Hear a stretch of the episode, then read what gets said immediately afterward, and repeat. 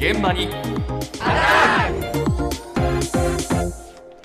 今朝の担当近藤香織さんですおはようございます。おはようございます。この週末お彼岸でしたけれども、うん今日はこの時期目が行く菊と花業界のお話です。お先週金曜日のズームアップでもね、コロナ禍で厳しいのは観光業だけじゃないよというお話ありましたけれども、花業界ももちろんそうです。ん東京都中央卸売市場北足立市場に本社のある花の卸第一花期の田崎ひとみさんのお話です。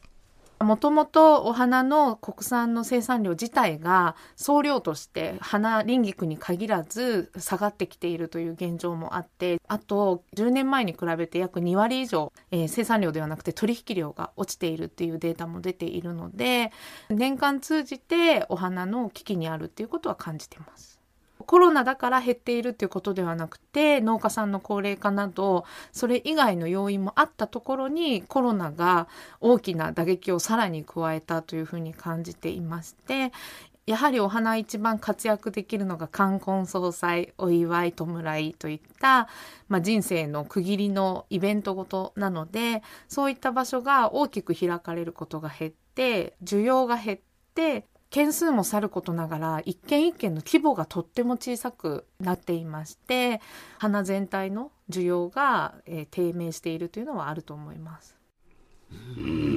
まさにですよね。うん。僕のね息子もね、ええ。まあフラワーデザイン工房やってるからね、もう花の業界のことはよくわかるんだけど、まさに。厳しいよね。本当ですよね、うん。この結婚式とかね、お葬式の数が減って、規模も小さくなってるっていう、今日はまあね、長く言われてますけれども、本当にコロナ、非常に大きな打撃となって襲いかかってるはい状況なんですよね。ええで、お話にありましたように、取引量が減ってるんですけれども、はいこの要因としてもう一つ、海外の人件費の高騰によって、安く輸入できていた中国なんかのお花が高くて買えなくなってるんですよ。入ってこなくなってる。ええということで、つまり円安の影響もまあ受けている。はい。ということなんですね。だからコロナと円安です。はいで、さらに、ロシアのウクライナ侵攻も影響があります。やはり原油問題直結していると思いますね。原油の高騰っていうのは花の生産にも大きく影響しています。冬場の暖房や夏場にヒートポンプという冷房を使ったり輸入コストが、えー上がることによって、えー種苗のを海外から取り寄せなければいけないお花というのも多くありまして種苗価格が上がる、まあ、土などの原材料も上がる、えー薬剤も上がる。そして一番大きいのがやはり物流コストですね。で紙の段ボール資材まで上がってきているので段ボールに詰めてそれを市場に出荷するという作業と物流コストだけでもものすごくコストが上がってしまうのでうーんやっぱりあの出荷控えしちゃいますね。もう50本ぐらいにしとこうかなっていう風になってしまいます。100本出荷しようと思うと100本分の送料がかかっちゃいますから。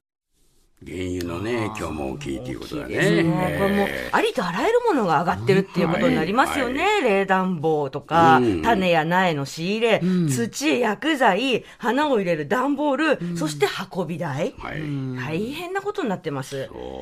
で、あと、ロシアのウクライナ侵攻に関して言うと、航空機の便数に制限があったりとか、あと輸出入の時の検疫に時間が非常にかかってしまってるっていう話も出ましたけれども、ええ生成品なのでお花って、検疫所で足止め食ってる間にお花がダメになっちゃうっていうような影響もあるとで。すね。ということで、まあ、それが、あと、加えてこの異常気象っていうのも実は大きい影響があって、台風とか豪雨で直接生産地が被害を受けるっていうのもあったんですけれども、ええ。お花って日照時間とか温度を緻密にコントロールして、必要な時にちょうどよく咲くようにして出荷するじゃないですか。えなので天気読むの大事なんですけれども、今までの知識と経験だともう天気が全く読めなくなっちゃっていて、ええ。これもまた出荷数や価格に直結しているということで、日々私たちが目にしているニュースすべてが、まあ、花業界に大きく打撃を与えている感じなんですけれども、さらにお花ならでならではのもう一つ問題があります。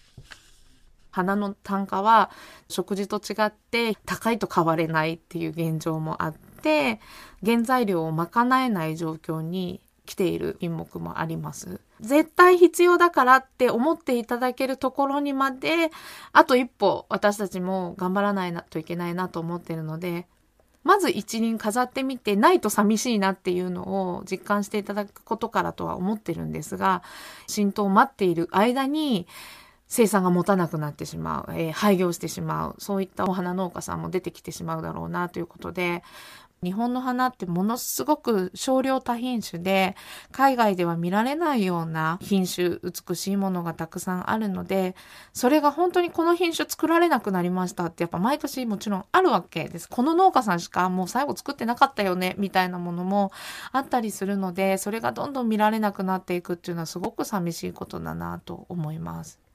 いやまあ確かにそうなんですよ。はい、あの花の卸市場行くとね、うん、花の種類が減ったなと僕思いますもん。ええ、そうですか。はい。うわもう実感しますよ。実感してます。ねえ。これだからこ、そのコスト高だけど、それをじゃあ反映しちゃうと、価格に反映しちゃうと、売れなくなっちゃって、うん、そうするとますますそんなに出してもじゃあ売れないなら出荷を控えようか、ね、そうすると供給が減るからまた単価が上がって、ね、悪循環だよね。そうなんですよね。で、花業界もね、もちろん観光総裁だけじゃなくて、日々のお花にっていうふうに需要を掘り起こそうと思って頑張ってますけれども、花のある日々をゆっくり浸透させてる時間はないんですよね、正直。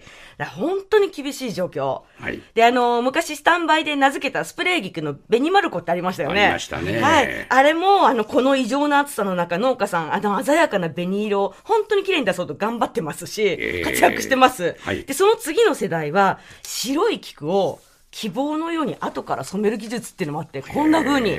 カラフルに望みの色を作るっていうのも技術も上がっていて、努力はしてるんです。はい、が、なかなかまあうまくいかないよっていうところなんですけれども、ちなみに、花業界は8月、9月、12月、3月、ここが需要期なんですね。